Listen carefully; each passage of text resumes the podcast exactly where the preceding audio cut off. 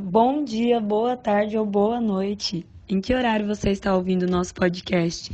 E como você está hoje? Conta pra gente lá no nosso Instagram, arroba Equalize Saúde Mental. Desde já quero agradecer a todos que estão ouvindo os nossos episódios e contribuindo com as nossas discussões.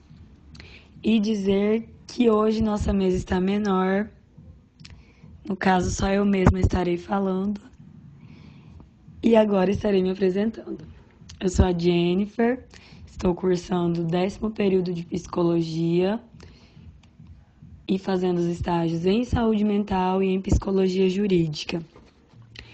Este podcast tem a orientação e supervisão da nossa professora Renata com CRPMT 02579.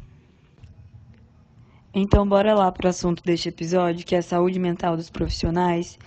E para falar de saúde mental, é necessário fazermos um breve relato sobre a história da loucura, para rememorar aqueles que já conhecem né, essa história e para se fazer conhecido a quem ainda não conhece. E de acordo com Martins et al., em 2020, os primeiros registros do fenômeno da loucura se deram na antiguidade grega e romana onde o louco ele carregava a importância de ser o portador das manifestações que vinham dos deuses. No entanto, na posteridade, a loucura ela deixou de ser admirada e passou a ser segregada e perseguida.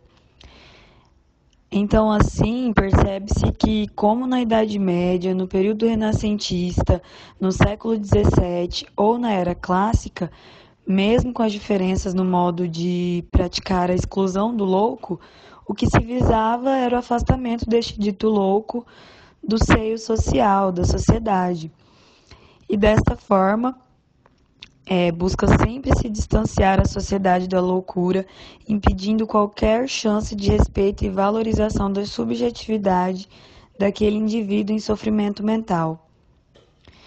E como já abordamos nos outros episódios deste podcast, mas reforço neste, caso você ainda não tenha escutado os anteriores, o modelo da atenção psicossocial é totalmente diferente do modelo asilar hospitalocêntrico, que foi hegemonizado pela prática biomédica. No modelo da atenção psicossocial, leva-se em conta que o indivíduo ele é biopsicossocial, ou seja, biológico, psicológico e social.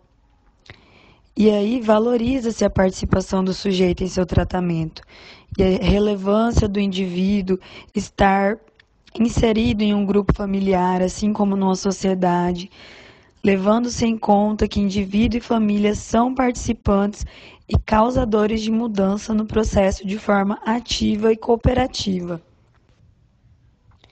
Você deve estar pensando, ok, Jennifer, mas o que isso tudo tem a ver com saúde mental dos profissionais? E eu explico dizendo que, lamentavelmente, assim como a sociedade em geral possuía e ainda possui muitos preconceitos acerca dos transtornos mentais, alguns profissionais da saúde também possuem. Como vemos no estudo de Machado e Pereira de 2013, que apontou que para os profissionais da saúde, a compreensão de doença mental está ligada puramente a fatores biológicos e um atendimento centrado no médico e no tratamento medicamentoso, evidenciando a internação psiquiátrica, que é exatamente o que queremos dar fim, né? A gente vem falando sobre isso em praticamente todos os episódios do nosso podcast. Porém, em decorrência da pandemia do novo coronavírus, é notório que houve um aumento da procura por profissionais de saúde mental, já que assim as pessoas se viram trancafiadas dentro de casa, muitas vezes sem a possibilidade de estar com os entes queridos.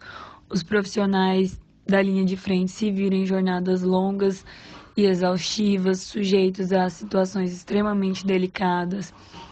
As pessoas que tinham uma vida muito ativas, se viram tendo que ficar quietas dentro de casa. Todo mundo teve que se reinventar, né, de certa forma, para se adaptar a essa situação global que assim ninguém estava preparado mas pegou todo mundo. É uma situação, um vírus que não faz distinção de pessoas. Então a gente teve que se ver lidando com isso. E em consequência disso, as pessoas passaram a olhar a saúde mental com outros olhos.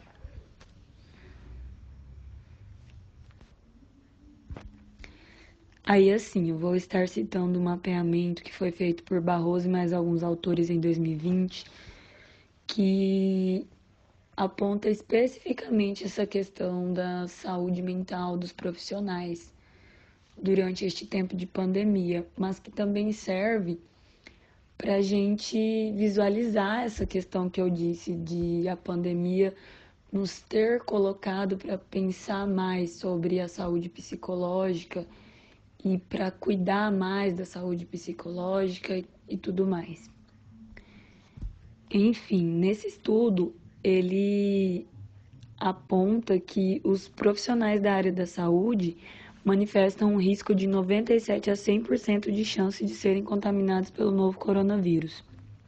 E além desse risco de contaminação, os profissionais da área da saúde são constantemente sujeitos a situações de perda e morte Assim também são expostos a situações difíceis e conflituosas.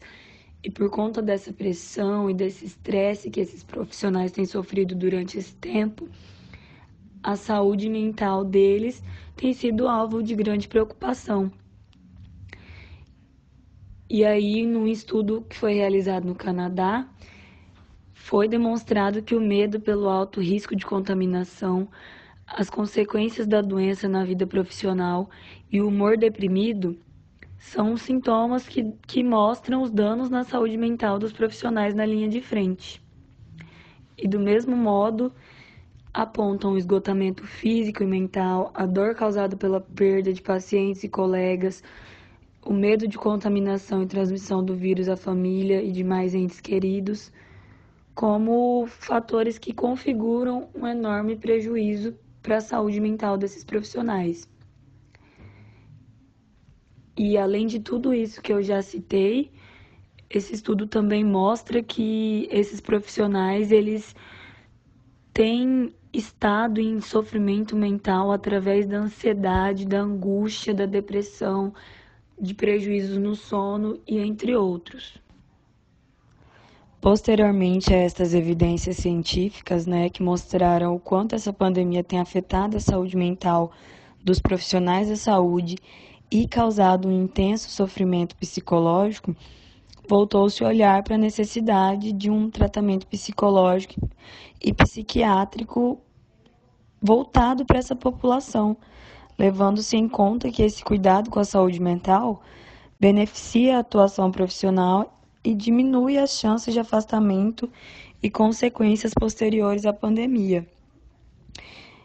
E aí, o resultado de um outro estudo colaborou com a apontação de COUEJ em 2020, que indicou o estigma generalizado que se tem acerca da procura por ajuda profissional psicológica, que tem impacto direto na saúde pública. E aí, esse estudo traz uma fala muito interessante que é ser um bom profissional da saúde engloba saber ajudar e procurar ajuda quando necessário e também incentivar as pessoas a buscarem ajuda sem medo. Acerca da intervenção, neste momento de crise com proporção global, a Organização Pan-Americana de Saúde diz que essa intervenção deve ser focada no acolhimento empático do indivíduo e das emoções que ele traz consigo, por meio de uma escuta ativa e qualificada, visando um enfrentamento efetivo, resolução de problemas e pensamentos positivos, com o objetivo de causar respostas psicoemocionais adaptativas e saudáveis. Então, dito tudo isso, né, com todos esses dados e todas essas pesquisas, a gente percebe a importância de se pensar na saúde mental desses profissionais que estão na linha de frente e cotidianamente estão correndo inúmeros riscos.